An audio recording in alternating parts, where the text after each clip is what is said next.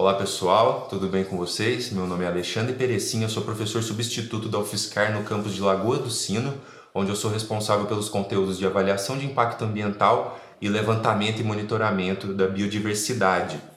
E eu estou aqui para falar um pouquinho para vocês sobre as pesquisas que eu já realizei e realizo na minha vida acadêmica.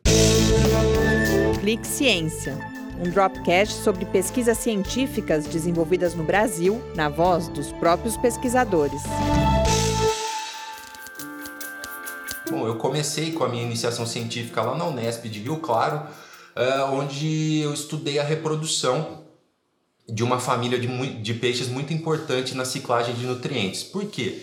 Eles se alimentam de detrito, que é aquela matéria orgânica em diferentes estágios de decomposição que fica depositado no fundo de rios e lagos. Né? E como eles se alimentam, é o popular lodo. Como eles se alimentam desse lodo, eles são a base da cadeia alimentar e são responsáveis pela ciclagem de nutrientes. Um dos responsáveis, e nós descobrimos que esses peixes têm uma desova bastante concentrada né, e dependente do aumento da temperatura e precipitação, ou seja, tem uma época do ano muito, é, uma época do ano específica para ocorrer. É, depois eu é, parti para um mestrado na Universidade Federal de São Carlos também, é, onde eu estudei o impacto da urbanização em peixes de riacho, né?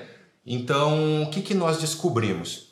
Primeiro, que a alteração das estruturas, da estrutura física desse riacho, ou seja, o tipo de fundo, o tipo de rocha que compõe o fundo dele, o tipo de barranco que ele tem, a vegetação de entorno, uh, afetam bastante a, a composição da, da, da ictiofauna, né, da fauna de peixes desses riachos, mas de uma maneira bem específica. Por exemplo, é, nós descobrimos que a, a, riqueza de espécies, a quantidade de espécies, ela pode se manter inalterada em alguns casos, mesmo com um impacto grande na estrutura física. Porém, a composição muda bastante, ou seja, algumas espécies mais sensíveis são substituídas por outras mais tolerantes, nativas ou não. E isso pode mascarar bastante a avaliação do impacto. Por exemplo, se você usar só os índices clássicos de diversidade e não se atentar para a composição. Nós descobrimos também que a dieta desses peixes mudam bastante, né? que os peixes que ficam ali são aqueles que são capazes de alternar os itens alimentares que eles estão acostumados a consumir por itens de menor valor nutricional, entre outros casos. Né?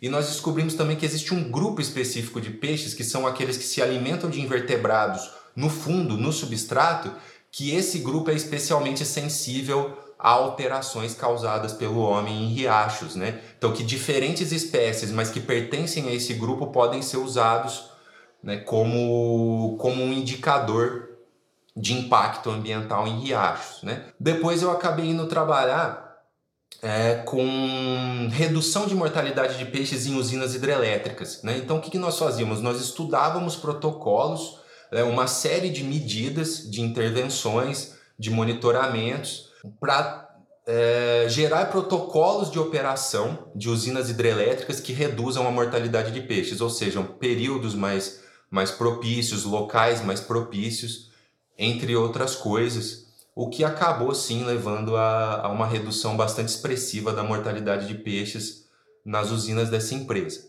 É, e depois eu acabei indo fazer um doutorado aqui na Universidade Federal de Lavras, Uh, onde eu estudo peixes migradores com telemetria e fisiologia. O que, que isso significa? Que nós implantamos radiotransmissores via cirurgia nesses peixes, coletamos o sangue para estudar o perfil hormonal e tentar entender é, quando e para onde esses peixes precisam ir, né?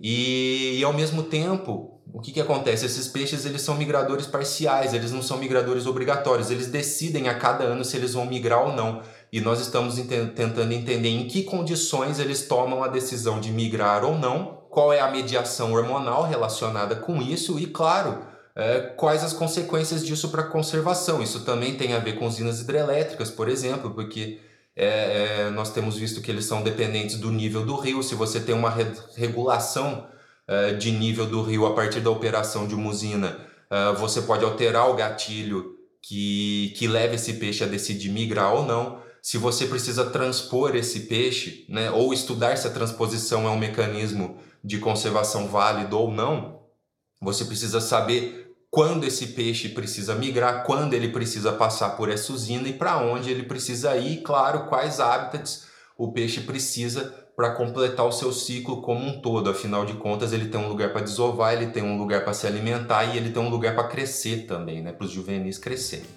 Ok? Obrigado pela atenção de vocês.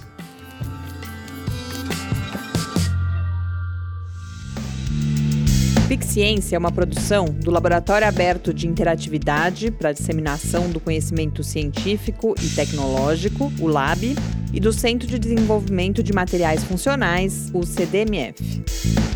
Saiba mais, visite www.lab.fiscar.br. Apoio Fundação de Amparo à Pesquisa do Estado de São Paulo, FAPESP, e Conselho Nacional de Desenvolvimento Científico e Tecnológico, CNPq.